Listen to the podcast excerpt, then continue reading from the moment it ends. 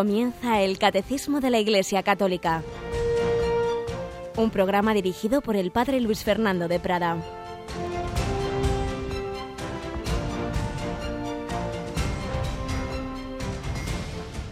Muy buenos días, querida familia de Radio María. Aquí estamos una semana más en el Catecismo de la Iglesia Católica que tanto nos enseña, forma nuestra mente, pero también nuestro corazón si vamos llevando a la oración, si vamos llevando a la vida todo lo que el Señor a través de su Iglesia quiere enseñarnos. Y aquí estamos dispuestos a seguir profundizando en ello. Contamos con la inestimable ayuda de Yolanda Gómez. Buenos días, Yolanda. Muy buenos días, Padre. Bueno, dispuesta a seguir aprendiendo del catecismo, ¿verdad que sí? Aquí estamos ya con el papel y el boli. Muy bien, pero antes de ello vamos a recordar dos cosas a nuestros oyentes. Una que es la última semana en que tenemos puesta en nuestra página web la encuesta de valoración de nuestros programas. Así que, ¿qué tienen que hacer, Yolanda, si todavía hay alguien que no haya votado esos 10 programas favoritos? Pues tiene que entrar en nuestra página web www.radiomaria.es y ahí entonces se encontrará la encuesta y bueno, pues lo que ha dicho usted, los 10 programas favoritos, que los vote para que sí nosotros también sepamos cómo va nuestra programación y qué programas son los que los más aceptados por los oyentes. Y ya digo que lo vamos a quitar muy prontito Así que, por favor, luego no os quejéis. Ay, que, que, yo quería haber dicho esto, lo otro. Este año no mandamos en papel, el papel ya va, va pasando a la historia, hay que ir usando cada vez más estos nuevos medios. Ay, pero es que yo no sé de eso. Y no tiene usted un nieto, un sobrino, un, otro familiar, un amigo, alguien de la parroquia que le pueda ayudar. Claro que sí se prepara en un papelito esos 10 programas preferidos y le pide ayuda a alguien para que los meta en esa encuesta en nuestra página web.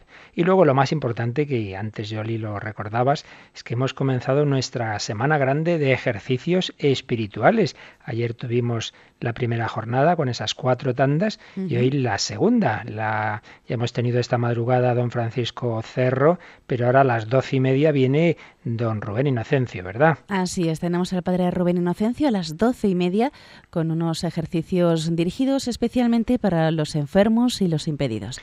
Y luego ya a las seis de la tarde también tendremos al obispo de Getafe que nos va a dirigir en estos, durante esta semana en los ejercicios espirituales, más especialmente hacia la vida consagrada. Así es. Luego, a las 11 de la noche, te terminará el día con Antonio Gil, don Antonio Gil, joven sacerdote toledano, que ayer, nos daba su primera meditación. Antes, un servidor en el hombre de Dios tendrá que competir con el Real Madrid. ¿Qué, qué destino, qué destino tenemos de vez en cuando? ¿Qué le vamos a hacer? El Real Madrid-Borussia. Bueno, pues se puede ver las imágenes y oír la radio, todo es posible. bueno, no sé yo. Sí sería lo más adecuado.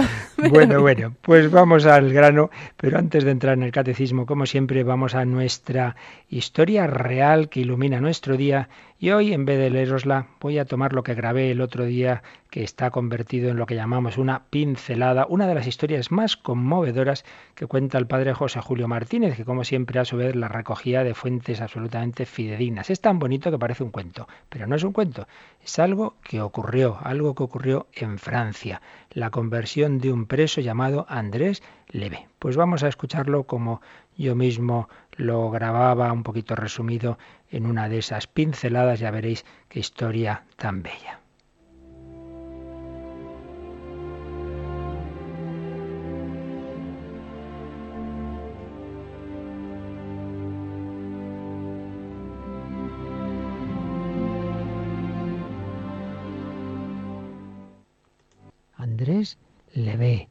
Presidiario francés que desde muy pequeño fue un malhechor, se había escapado de casa con 13 años, detenido, llevado a un reformatorio de Marsella que le pareció una escuela de vicios. A los 15 años huye de nuevo, comete un robo a mano armada, es encarcelado y así podríamos seguir con numerosos encarcelamientos, con diversos sucesos delictivos, con muchos problemas de muchos tipos. Pero en una ocasión, una de las escasas ocasiones en que estaba en la calle, Andrés vio a un hombre con sotana. Era un sacerdote. Se le acercó para ponerse a su lado y preguntarle en tono burlesco, ¿tú qué eres? ¿Hombre o mujer? Y el sacerdote le respondió sin darse por ofendido, yo soy un servidor de Dios. Mi patrono es el buen Dios. ¿El buen Dios? ¿Y qué patrono es ese? Andrés nada sabía de Dios.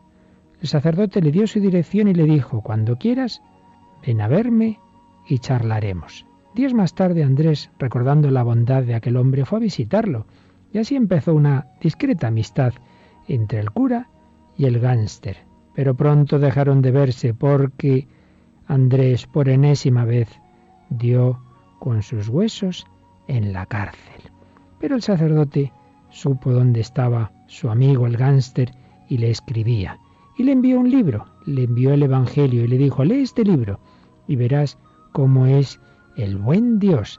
Andrés de momento no hizo caso, lo dejó de lado el Evangelio, pero un día que estaba aburrido, decidió coger ese libro de su amigo el cura y dijo, bueno, lo abriré por donde salga, a ver qué me cuenta. Y resulta que lo abrió por las bodas de Caná y le llamó la atención. ¿Quién es este hombre que convierte el agua en vino? Y se atreve a lanzar un reto a Jesús. Ahí tengo esa miseria de agua, ven y conviértela en vino. Pero no, no vino ese hombre que convierte el agua en vino. Solo venía de mes en mes la carta de aquel sacerdote que se le presentó como servidor del buen Dios.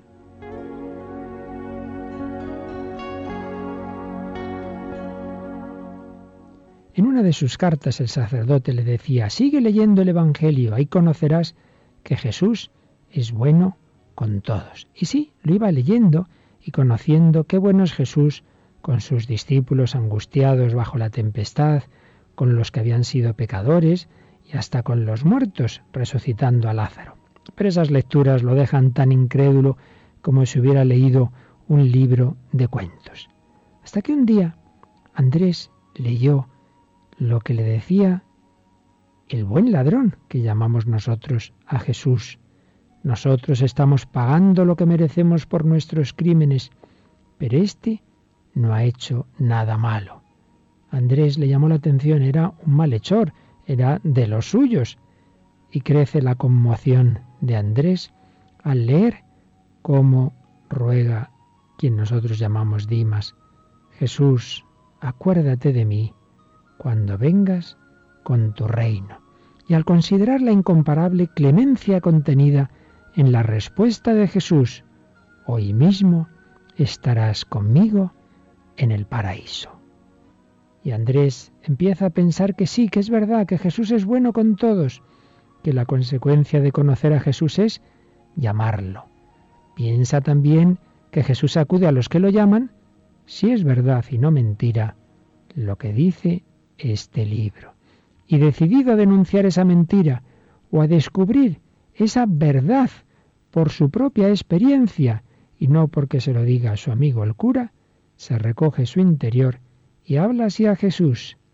Si esta misma noche, a las dos y media, vienes a despertarme y a estar conmigo, conoceré que todo esto es verdad. Y esa misma noche a las dos y media el encarcelado está profundamente dormido en su mísera yacija, bajo los efectos del somnífero que le obligan a tomar todas las noches para impedir que intente escaparse. Pero hay una voz que tiene potencia para despertar a los muertos. Es la voz del que dijo al que estaba agonizando, hoy estarás conmigo en el paraíso, y que ahora dice al hundido en un sueño profundo, Andrés, soy yo, Jesús, el que fue crucificado, vengo porque me has citado para esta hora. Eran exactamente las dos y media de la madrugada. Por segunda vez, el recluso oye la misma voz tan clara, tan amorosa que le deja traspasada el alma. Andrés, soy yo, vengo porque me has llamado. Al mismo tiempo los muros dejan paso a una claridad magnífica, como si el cielo descendiera al hórrido calabozo, y Andrés ve al Señor que le muestra las manos heridas, los pies heridos, el costado abierto. Y entonces Andrés le ve, el gánster peligroso, el escapado de varias cárceles, el que lanza puñetazos y salivazos a quienes intentan detenerlo, queda iluminado, anonadado, convertido por la luz de la fe, por nosotros y por nuestra salvación bajó del cielo, padeció, murió, resucitó. Allí mismo reconocí, escribirá después en un libro, que durante treinta y siete años yo había sido clavos para sus manos y sus pies, y que yo había empuñado la lanza para abrirle el pecho. Me sentí pecador, y cayendo de rodillas, empecé a llorar. Clamé a Dios, pidiéndole perdón. Cinco horas después, cuando pasaban lista los presos, lo encontraron en la misma postura de rodillas, llorando. Con inmensa gratitud confesaba, yo le había gritado, que viniera para cambiarme el agua en vino, pero ha venido para cambiarme la oscuridad en luz, la desesperación en alegría, los pecados en gracia de Dios. No, no es ningún cuento. Fue un hecho histórico. La conversión de Andrés ocurrida el 12 de junio de 1969 en la cárcel de Thierry impresionó tanto a los demás presos y a los funcionarios y fue tan sincera y perseverante que pasados seis años el mismo director del penal consiguió que el Ministerio de Justicia lo pusiera en libertad.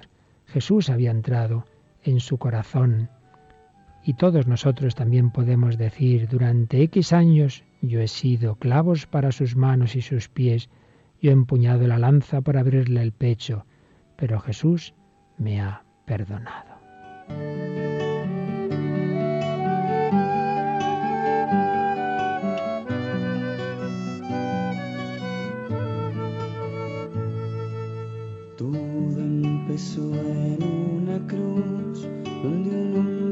Sufrió y un Dios se entregó. Silenciosa la muerte llegó, extinguiendo la luz, en un grito se ahogó. Desde entonces lo he visto caminar a mi lado, Dios que se humilla y muere por mí es la barca en mi playa, el ruido del silencio que se acerca a su hijo y me abraza feliz. Que se acerca a su hijo.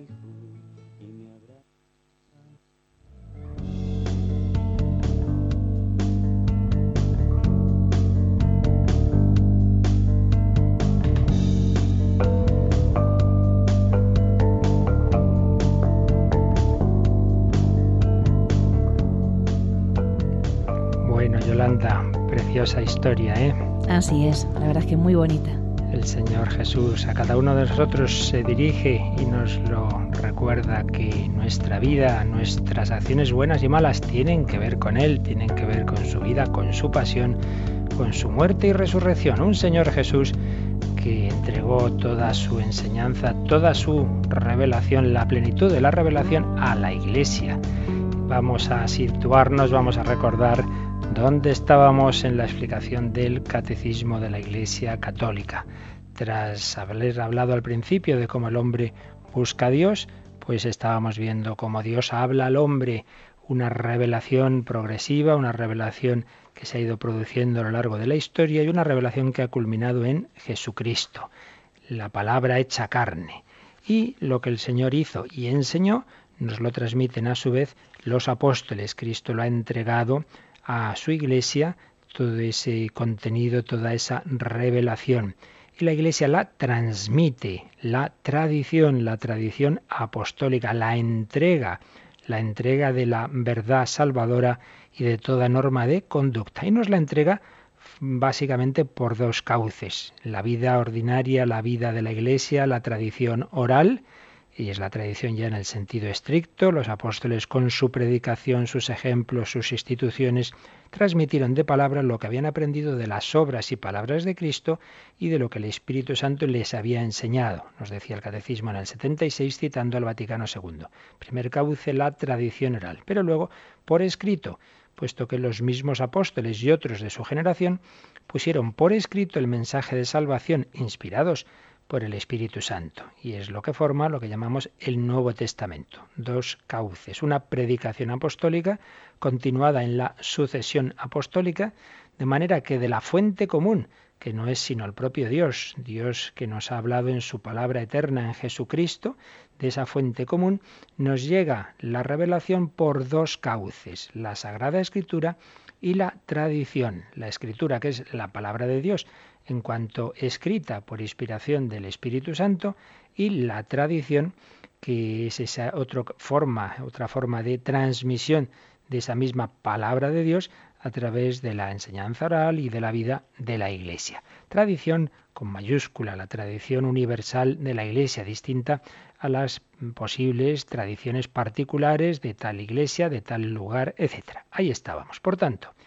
una revelación, un, un mensaje que Dios nos da, que nos llega por dos cauces, escritura y tradición. No solo por la escritura, como algunos a veces se piensan cuando dicen, oiga, ¿y eso dónde está en la Biblia? No tiene por qué estar todo en la Biblia, puesto que recordamos muchas veces que primero fue la fundación de la Iglesia, primero fue el anuncio del Evangelio, fue primero el anuncio oral, la predicación oral, y fue bastante después, años después, que se va formando y escribiendo el Nuevo Testamento, que no está culminado hasta pues más o menos finales del siglo I, cuando la Iglesia llevaba ya actuando, predicando y muriendo por Cristo, pues más de 70 años.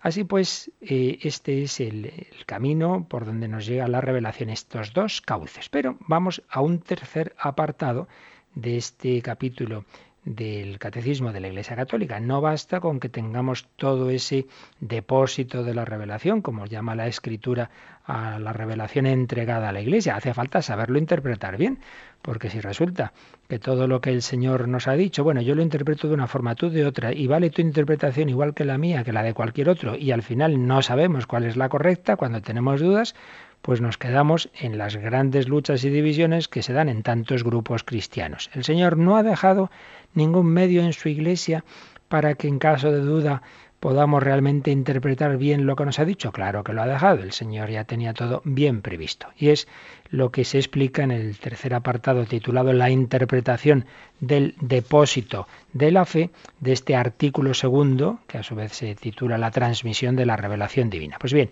en el número 84, que se titula El depósito de la fe confiado a la totalidad de la Iglesia, número 84, Yolanda, se nos explica este punto. El depósito de la fe, contenido en la Sagrada Tradición y en la Sagrada Escritura, fue confiado por los apóstoles al conjunto de la Iglesia.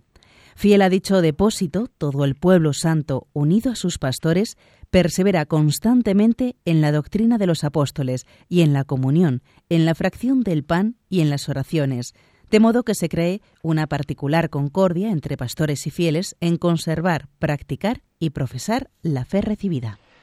El depósito de la fe, el depositum fidei. Esto del depósito es una expresión que aparece en la propia Sagrada Escritura, en el Nuevo Testamento, cartas de San Pablo. Ese depósito de la fe contenido en la Sagrada Tradición y en la Sagrada Escritura, lo que acabábamos de decir. El depósito de la fe no está solo en la Escritura, no está solo en la tradición, sino que viene por ambos cauces.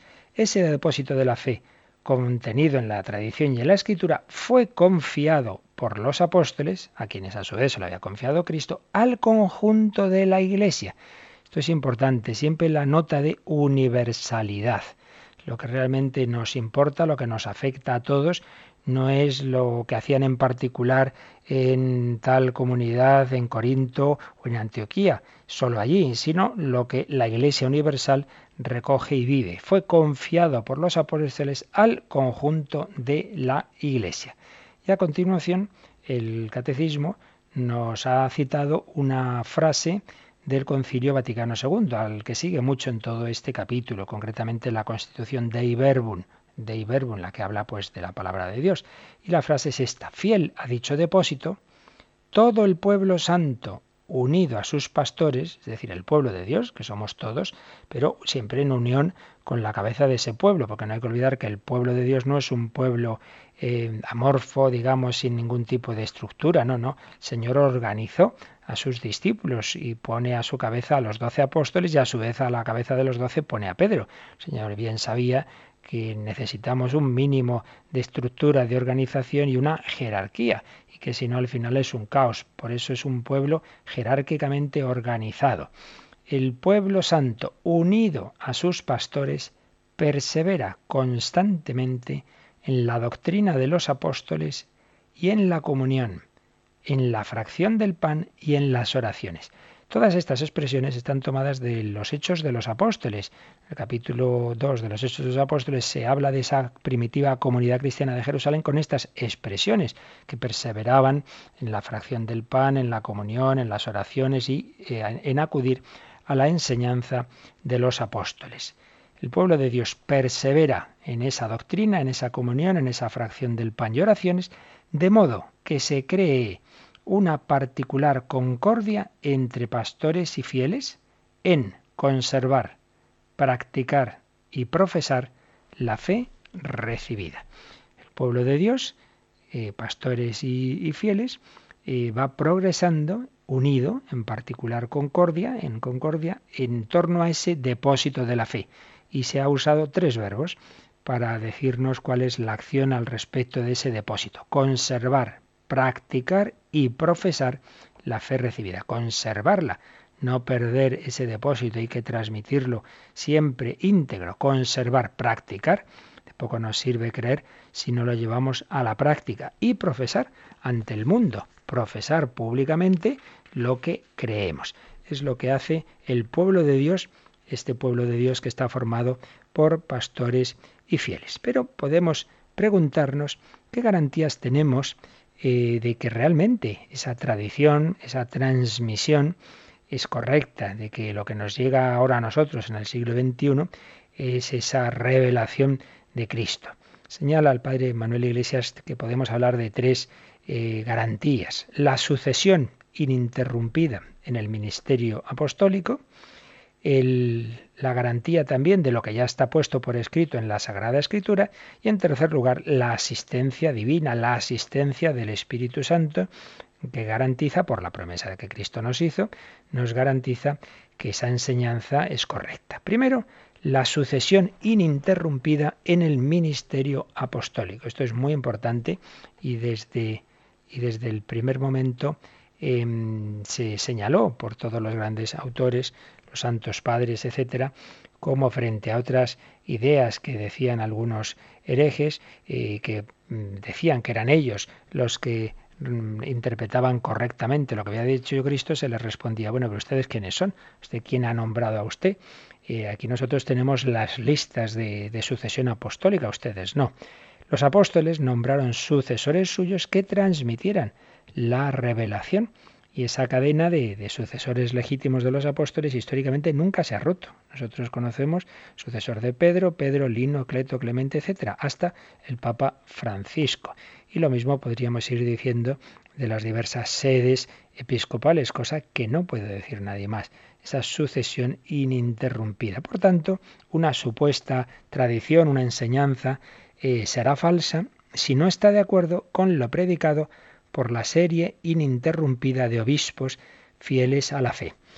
Eh, fijaos, cuando John Henry Newman, este gran personaje inglés de la High Church anglicana, de un hombre muy reconocido en la Inglaterra siglo XIX, anglicano, claro, él, él pensaba, él pensaba como, todo anglicano de, buena fe, como es natural, que era realmente la, la Iglesia de Inglaterra la que mantenía la, enseñanza de la Iglesia primitiva y que había sido la Iglesia católica la que se había ido separando. Pero claro, cuando se pone a estudiar a fondo, como gran intelectual que era, se pone a estudiar a fondo las enseñanzas de los primeros siglos de la Iglesia, se pone a estudiar lo que decían los santos padres, lo que decía San Agustín, San Juan Crisóstomo, San Ireneo, etcétera. Claro, se va llevando el susto, al principio pues con gran sorpresa y con susto de su parte, de que era al revés de que lo que decían los santos padres era lo que siglos después mantenía la Iglesia Católica. Y al final de un proceso de, años de búsqueda, de oración, de estudio, pues da el paso y entra en la Iglesia Católica con,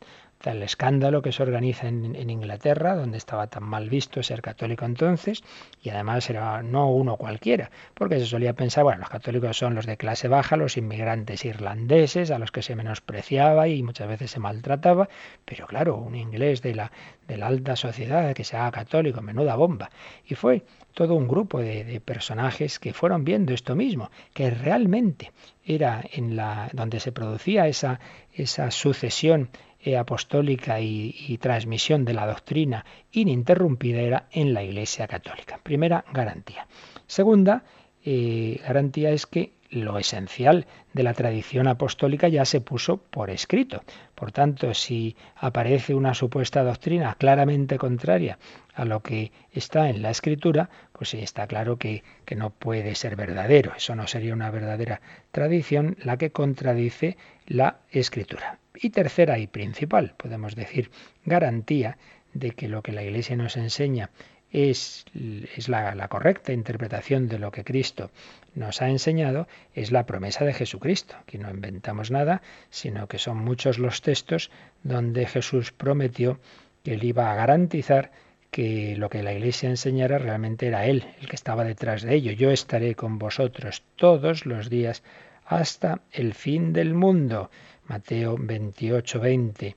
Recibiréis el Espíritu Santo que os recordará todo lo que yo os he dicho. Juan 14, 26. Eh, quien, a, quien, a, vosotros escucha, a mí me escucha. El Señor está en todo el, el Evangelio, podemos ver esas diversas promesas de garantía de que Él va a intervenir, Él va a intervenir en su iglesia para que la palabra de Dios se entregue fielmente de generación en generación por hombres débiles y limitados, vasijas de barro, dirá San Pablo, pecadores. Pero una cosa es que haya habido y que hay y que habrá siempre en la Iglesia pues sus miembros, incluso obispos, incluso papas. Llevamos una serie ya, gracias a Dios, muy grande, muy larga, de papas de una talla humana extraordinaria. Pero claro que sabemos que ha habido épocas que no ha sido así. Ha habido el siglo de hierro famoso, el siglo X, ha habido los papas del Renacimiento, con tantas, muchas veces, situaciones escandalosas, pero lo que es la providencia de Dios. Dios sí ha permitido eh, vidas moralmente muy deficientes de algunos papas, como permitió las negaciones de Pedro, pero nunca ha permitido que un papa como papa nos enseñe eh, una doctrina contraria a la fe. Eso no lo permite el Señor, porque entonces nos estaría engañando, estaría contra la promesa, la principal, el principal texto, que es el de Mateo 16. Tú eres Pedro, sobre esta piedra edificaré mi iglesia, y el poder del abismo no podrá, no podrá contra ella. Te daré las llaves del reino de los cielos y lo que atares en la tierra quedará atado en el cielo, y lo que desatares en la tierra quedará desatado en el cielo. Dicen los expertos que atar y desatar era una expresión habitual en ese mundo semítico, en ese mundo rabínico, y significaba básicamente dos cosas. Una, declarar que es lo verdadero o no, esa declaración de la correcta interpretación de una doctrina, y dos, admitir o excluir de la comunidad. Esta persona está dentro de la comunión, en su caso de la sinagoga, o ya en nuestro caso de la iglesia, comunión, excomunión. Eh, uno está en pecado, está, se ha excomulgado, se ha salido de la comunión y es reintegrado en ella por el arrepentimiento que se culmina en la absolución de la confesión o los pasos que en cada caso sean indicados por, esa, eh, por esos obispos sucesores de los apóstoles. Así pues, la garantía de la enseñanza, perdón, de la asistencia del Señor, de su Espíritu Santo. Quien a vosotros escucha, a mí me escucha, yo no me quedo en el hombre. Pues a mí me gustaba más el estilo de Juan Pablo II, no, a mí Benedicto XVI, a mí Francisco. Bueno, mire, eso es accidental. Lo importante es qué es lo que nos enseñan como papas, no lo que dicen en privado eh, o un comentario eh, como cualquier otra persona, no, no, no, como papa. Documentos firmados como él y luego, claro, existen distintas categorías de documentos, esto ya lo veríamos con más calma en otro punto del catecismo, como hay diversos grados de ejercicio del magisterio, pero como principio general, esa actitud de saber que el que enseña a través de la Iglesia es el Señor, es el Espíritu Santo. Pues vamos a pensarlo un poquito y sobre todo vamos a agradecer al Señor que nos ha dejado eh, en su Iglesia este, esta, esta forma de poder recibir su enseñanza que no seguimos a hombres, sino que seguimos a Cristo, seguimos al Espíritu Santo.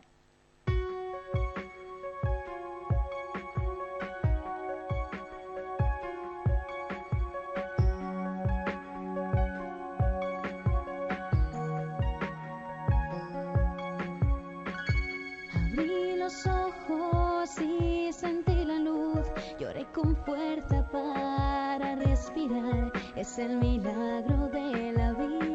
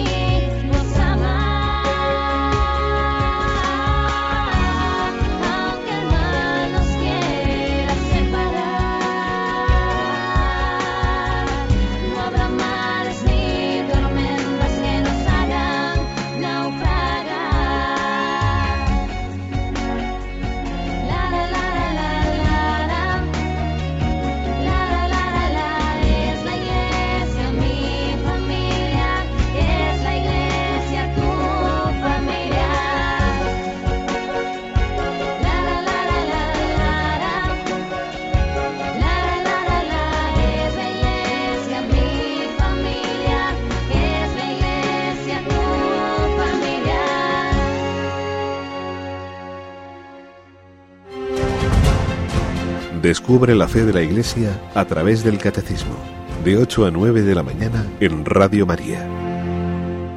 Pues aquí seguimos con la fe de la Iglesia. Así pues decíamos que el depósito de la fe ha sido confiado a toda la Iglesia, pero ahora ya se nos va a explicar cómo es esa interpretación del depósito de la fe a cargo del magisterio de la Iglesia, de esa función, una de las funciones muy importante que tiene la jerarquía de la Iglesia, los sucesores de los apóstoles, el sucesor de Pedro. Nos lo explica el número 85, Yolanda. El oficio de interpretar auténticamente la palabra de Dios, oral o escrita, ha sido encomendado solo al magisterio vivo de la Iglesia, el cual lo ejercita en nombre de Jesucristo, es decir, a los obispos en comunión con el sucesor de Pedro, el obispo de Roma. Aquí cada palabra pues tiene mucho significado. Es una vez más una cita del Vaticano II, de la Dei Verbum. El oficio de interpretar auténticamente, aquí la palabra auténtico tiene más profundidad el, uso habitual. Quiere decir con autoridad, en nombre de Cristo. Porque yo también y cada uno puede hacer oración y hacer su interpretación personal. Muy bien, eso está muy bien, pero que nos dé la garantía de que sea la interpretación que viene de Cristo, esa, esa, esa garantía no la tenemos cada uno en particular, sino el oficio de interpretar auténticamente la palabra de Dios, fijaos que añade oral o escrita. Una vez más, se nos recuerda que palabra de Dios no solo es la Biblia, es también revelación de Dios la que se nos ha transmitido a través de la tradición. Ese oficio de interpretar auténticamente, con autoridad que viene de Cristo, la palabra de Dios oral o escrita, ha sido encomendado solo al magisterio vivo de la Iglesia. La interpretación que tiene garantía no es la mía o no es la de no sé qué teólogo muy listo y que sabe mucho, pero que no es parte del magisterio y de la jerarquía de la Iglesia y por tanto no tiene la promesa de asistencia del Espíritu Santo de Jesucristo. Ha sido encomendado solo al magisterio vivo de la Iglesia, el cual lo ejercita en nombre de Jesucristo. ¿Y, quiénes son los que ejercitan ese magisterio vivo de la Iglesia? Es lo que se dice en la última frase los obispos en comunión con el sucesor de Pedro, el obispo de Roma, dado que es a los apóstoles a quienes Jesús dice, quien a vosotros escucha, a mí me escucha, y es San Pedro a quien Jesús dice, lo que ataras en la tierra quedará atado en el cielo, etc., y dado que por otro lado el Señor ha enviado a sus apóstoles hasta el final de los tiempos al mundo entero, entonces los sucesores de Pedro, los sucesores de los obispos, son también depositarios de esa misma promesa, de ese mismo envío y de esa misma garantía de Cristo de estar con ellos y de iluminarles con su Espíritu Santo. Por tanto, ¿quién nos da la garantía de interpretar bien lo que el Señor nos dijo y que nos transmite la escritura y la tradición, ese magisterio vivo de la Iglesia, lo que nos enseñan los obispos en comunión con el Papa. Luego iremos profundizando, pero vamos a seguir leyendo porque son tres números, 85, 86 y 87, muy ligados entre sí, por tanto leemos ahora el 86. El magisterio no está por encima de la palabra de Dios, sino a su servicio, para enseñar puramente lo transmitido, pues por mandato divino y con la asistencia del Espíritu Santo, lo escucha devotamente, lo custodia celosamente, lo explica fielmente, y de este único depósito de la fe saca todo lo que propone como revelado por Dios para ser creído. Es también un número muy importante que de nuevo es una cita de la Dei Verbum del Vaticano II. No es que haya tres caminos, tres cauces, algunos dirían tres fuentes, escritura, tradición y magisterio, como si fuera un tercer lugar donde está la palabra de Dios. No, no, no, no. La palabra de Dios está solo, la encontramos solo en esos dos cauces, la escritura y la tradición. Por ello el magisterio no está por encima o, ni siquiera al mismo nivel que esa palabra de Dios, sino a su servicio. Es decir, lo que el magisterio hace es enseñar lo que está en esos cauces e interpretarlo con la asistencia del Espíritu Santo, pero no como una tercera fuente, un tercer lugar donde encontramos la palabra de Dios. Está el magisterio no por encima, sino al servicio de la palabra de Dios, para enseñar puramente lo transmitido. Esto que ya hemos dicho muchas veces, cuando las personas no tienen una visión de fe de lo que es la Iglesia y piensan que es una institución humana como cualquier otra empresa y piensan que puede llegar un papa, unos obispos y de repente eh, cambiar la doctrina y de repente in inventarse una cosa que nunca se ha dicho, pero es que no, no entienden nada, porque lo único que puede hacer el magisterio de la Iglesia es de lo que se ha recibido, la correcta interpretación y aplicación, pero nunca un invento, nunca un cambio en esa doctrina que viene de Cristo no está por encima sino a su servicio para enseñar puramente lo transmitido, pues por mandato divino y con la asistencia del Espíritu Santo, ¿qué es lo que hace el magisterio con esa palabra de Dios? Pues de nuevo vienen varios verbos. Primero dice, lo escucha devotamente. Claro, los obispos, el Papa son los primeros que escuchan devotamente las enseñanzas de la revelación, los que meditan la escritura, los que profundizan en la tradición. Lo escucha devotamente lo custodia celosamente. Tienen ese encargo de Cristo de que se ha custodiado a toda esa enseñanza, a toda esa tradición, que no se pierda ninguna parte de, de, de toda esa enseñanza. Tercero, lo explica fielmente. Es lo que hace el Papa y los obispos, explicarnos, explicarnos esa doctrina de Cristo. Y de este único depósito de la fe, el magisterio saca todo lo que propone como revelado por Dios para ser creído. ¿Veis? No son, eh, mire, esto son decisiones nuestras. No, no, no, no. Esto ha sido revelado por Dios para que lo creamos, para que nos salvemos por la fe en lo que Dios nos ha enseñado. No es una tercera instancia, sino que es la instancia de interpretación que tiene la garantía del Espíritu Santo de lo que Dios nos ha revelado. Y finalmente, eh, en este apartado tenemos el número 87. Los fieles, recordando la palabra de Cristo a sus apóstoles, el que a vosotros escucha, a mí me escucha. Reciben con docilidad las enseñanzas y directrices que sus pastores les dan de diferentes formas. Pues de nuevo se nos recuerda este principio de Lucas 10, 16, el que a vosotros escucha, a mí me escucha. Cuando nosotros somos fieles a la enseñanza de los obispos en comunión con el Papa, somos fieles a la enseñanza del Papa, no estoy haciendo caso a Menganito y a este Papa que me cae bien, estoy fiándome de Cristo. El que a vosotros escucha a mí me escucha, yo escucho a Cristo, que es el que me importa. Y así dice, los fieles reciben con docilidad las enseñanzas y directrices que sus pastores les dan de diferentes formas, de diferentes formas. Aquí estamos dando el principio general de esa actitud de fe, de que los obispos, el Papa, eh, tienen esa asistencia al Espíritu Santo y por lo tanto mi actitud eh, humilde respecto a lo que enseñan implica la fe en que detrás está Cristo. Ahora ya hay que, habría que precisar, claro, que evidentemente los propios obispos, el propio Papa, no enseñan de la misma forma, pues en una catequesis, en una carta, en un concilio, en una proclamación solemne, en una canonización, en la profesión de un dogma de fe, en una enseñanza definitiva. No, claro que no. Hay distintas formas de enseñar que el propio magisterio es bien consciente de que no obliga de la misma forma, pero la actitud general previa que siempre debemos tener esa actitud de fe y de ese fiarnos mucho más del magisterio que por supuesto de mí mismo o de no sé qué otra persona, por mucho que diga saber mucho y por mucho título teológico que pueda tener, que no deja de ser apoyarse en sus ideas, en sus razonamientos, mientras que el magisterio de la Iglesia está en esa jerarquía a la que Jesús ha hecho sus promesas de asistencia. de esa garantía de que el Espíritu Santo está ahí detrás. Recordaréis que en los programas previos a entrar a comentar los números del catecismo hablamos bastante de, este tema y por ello pues el que quiera profundizar puede volver a escuchar aquellos programas.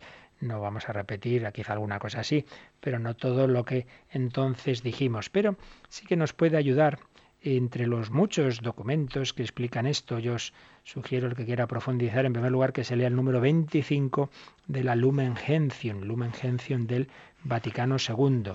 Es un texto muy importante. Luego hay un documento de la Congregación para la Doctrina de la Fe, una instrucción sobre la vocación eclesial del teólogo. Se llama el documento Donum Veritatis, el don de la verdad una instrucción sobre la vocación eclesial del teólogo, que se recordaba que el teólogo no es un francotirador, que él está en la iglesia y que él debe enseñar en esa coherencia y en esa fidelidad y obediencia, él el primero, a la enseñanza de la iglesia, al magisterio de la iglesia. Un documento del 24 de mayo de 1990, realmente importante. Y si queremos ver un documento de aplicación de estas de esta doctrina a la situación de España, ya hemos citado en otros programas este documento que aprobó la Conferencia Episcopal Española el 30 de marzo de 2006, instrucción pastoral titulada Teología y secularización en España, a los 40 años de la clausura del Concilio Vaticano II.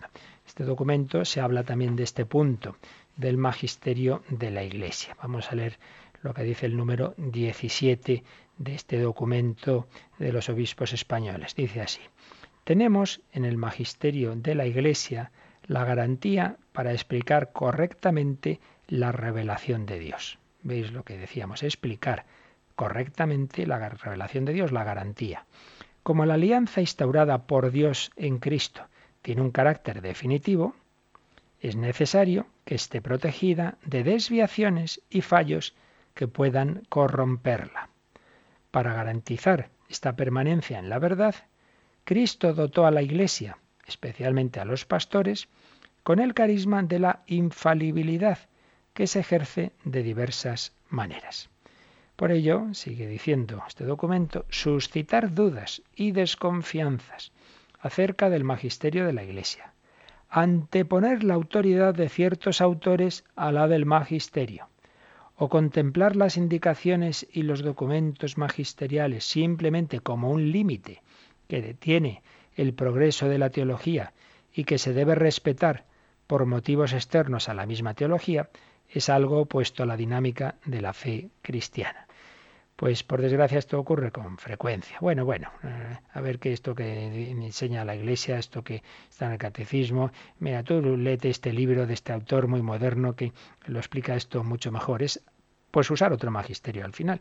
Te fías más del magisterio de Menganito que del, de la jerarquía de la Iglesia, que después de 20 siglos eh, es la que sigue manteniendo esa fe y esa revelación con la asistencia del Espíritu Santo. Bueno, es que lo que nos dice el magisterio es un límite para no pensar, no, no es un límite, al revés, es una indicación positiva que nos ayuda a no desviarnos a nuestras tonterías. Anda que en 20 siglos de historia de la Iglesia pues no ha habido errores y herejías que luego con el tiempo se ve más claramente sus, sus malas consecuencias, pero muchas veces eran personas muy inteligentes, muy inteligentes, pero que se encabezonaban en sus ideas muchas veces parciales, cogían prácticamente toda herejía, se apoyan, claro, en, en algo de verdad y casi siempre, por no decir siempre, en alguna frase de la Biblia, pero sacada de contexto e interpretada de una manera parcial. Por eso necesitamos siempre esa garantía de la universalidad. Es la Iglesia universal, todo el pueblo de Dios, la que tiene la garantía del Espíritu Santo, la garantía de la infalibilidad, la Iglesia universal. Pero esa universalidad el Señor nos la ha concretado y nos la ha hecho más fácil de percibir en dos situaciones. Una, cuando todos los obispos están reunidos con el Papa en un concilio y dos, el propio Papa tiene ese carisma de pastoreo universal. Por eso cuando él enseña de una manera definitiva, pues tiene también esa garantía de la infalibilidad como definió el Vaticano, el Concilio Vaticano I, y nos recuerda el Vaticano II y, y otros documentos del Magisterio. Pero, por desgracia, muchas veces en nuestro tiempo, con la ayuda de los medios de comunicación, pues se produce ese fenómeno que se llama el disenso. En este documento de los obispos españoles se habla de ello, a partir del número 48. Una expresión de los errores eclesiológicos es la existencia de grupos que propagan y divulgan sistemáticamente enseñanzas contrarias al magisterio de la Iglesia en cuestiones de fe y de moral.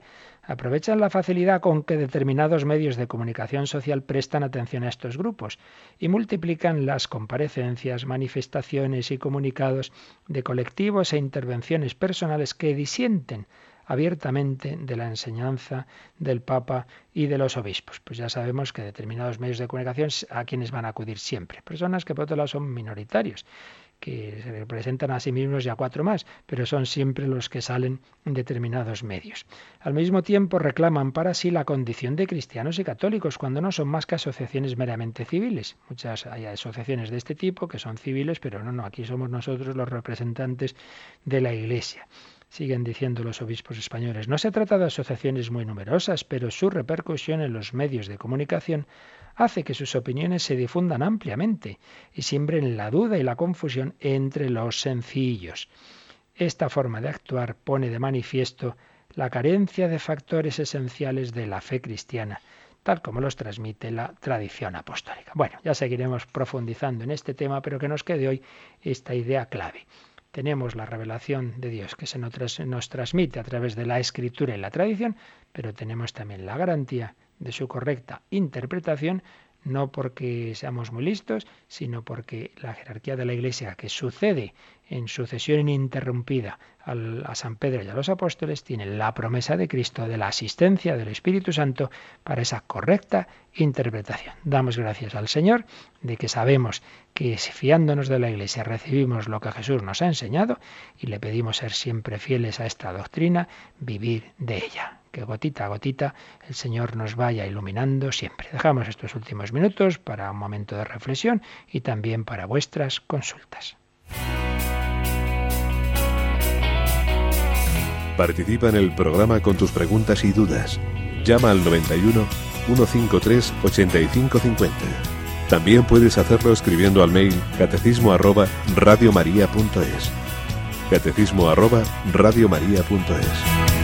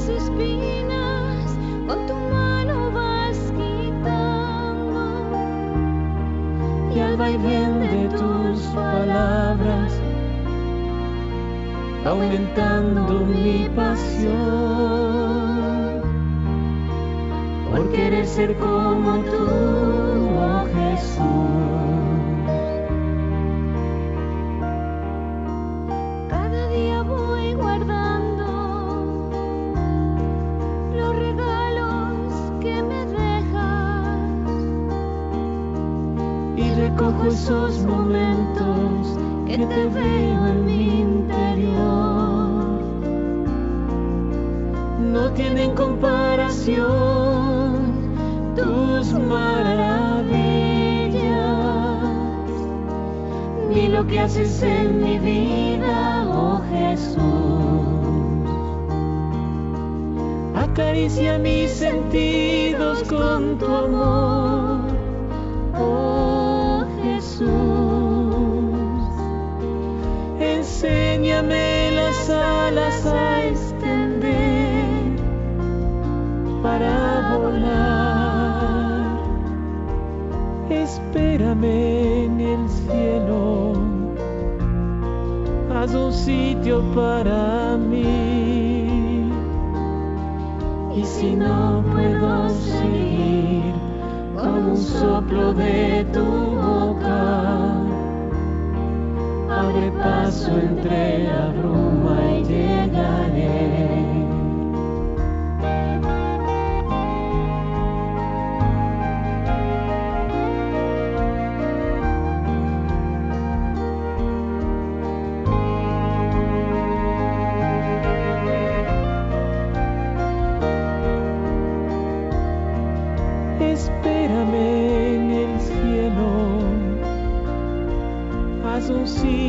Para mí.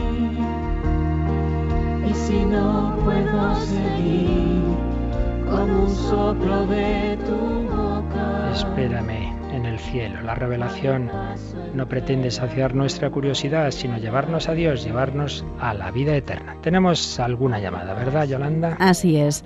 Nos ha llamado Maripaz de Madrid y mm, su hijo le dice que los milagros son un símbolo para que creamos. Incluso la profesora de religión le ha dicho que el milagro de los panes y los peces no existió realmente. Entonces, ella quiere saber si esto es cierto o no y también cómo le puede explicar el tema de los milagros a su hijo. Bueno, pues cómo explicarlo ya lo explicaremos en su momento, ¿verdad? Pero este es un ejemplo de lo que estamos diciendo. Va una profesora por ahí y enseña porque le parece o porque lo ha leído en algún libro, lo ha oído algún autor por ahí, lo que no enseña la Iglesia. Entonces, lo primero que tenemos que hacer, como decíamos antes, es no fiarnos del primero que nos enseña algo, por muy profesor que sea, o incluso un sacerdote, pues que individualmente todos podemos decir tonterías. Hombre, tiene lo que ha dicho, tiene su, su, su, manera también que se puede interpretar correctamente. Y es que, por un lado, Jesús hizo el milagro, claro que los hizo. Hizo esa, ese estar por encima de las leyes naturales como prueba, porque él quería dar pruebas de quién era, de su divinidad. Ahora, que a la vez ese milagro es un signo, sí, claro, es un signo para todos nosotros que nos enseña unas verdades espirituales. Por ejemplo, en ese milagro, una de las cosas que se nos enseña es, es un anticipo de la Eucaristía, el milagro permanente de que Dios alimenta a la humanidad a través del milagro de hacer presente su cuerpo y su sangre en la Eucaristía, y también es un signo de que la caridad fraterna, de que en la Iglesia debemos compartir, debemos unirnos. Pero que algo sea un signo no quita su raíz histórica, la raíz de que el Señor hizo ese milagro. Y eso aparece en varios textos, por ejemplo en San Juan, cuando Jesús dice, si no me creéis a mí, creedme a mis obras, porque yo hago obras que ningún hombre ha podido hacer, esas obras de, de los milagros. O cuando dice ante el paralítico, que es más fácil decir, tus pecados quedan perdonados, o decir, coge tu camilla, levántate y echa a andar. Pues si eso no es un milagro, está claro. Pues, ¿qué más llamadas tenemos? Y nos ha llamado Concha de Palma de Mallorca eh, sobre el tema de practicar la fe. Dice que hay gente que cree, pero que dice que la misa o el rosario, pues que es un rollo que le aburre. ¿Qué les puede decir? Bueno, pues que como todo en esta vida es cuestión de encontrarle el sentido.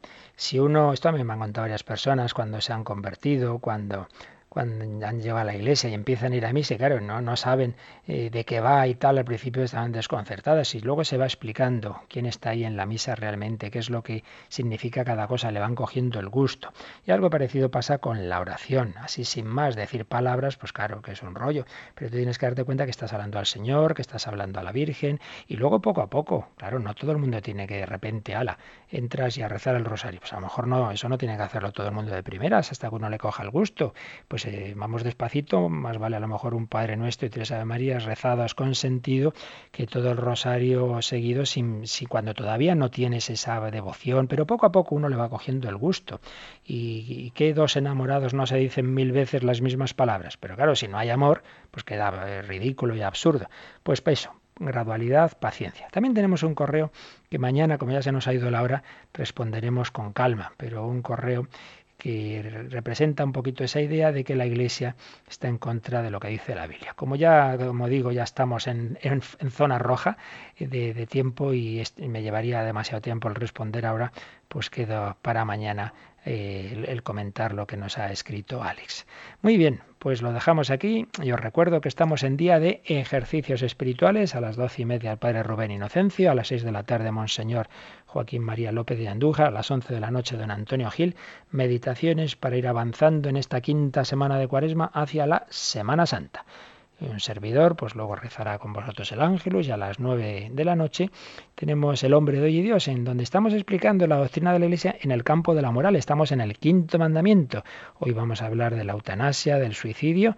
Pues si me acompañáis a esa hora, nos iremos de la doctrina dogmática a la moral, también en un, puntos muy interesantes de aplicación de la doctrina de la Iglesia a nuestro mundo de hoy. Pues que paséis un feliz día con el Señor y con la Virgen y con su bendición, la bendición de Dios Todopoderoso, Padre, Hijo y Espíritu Santo, descienda sobre vosotros. Muy buenos días.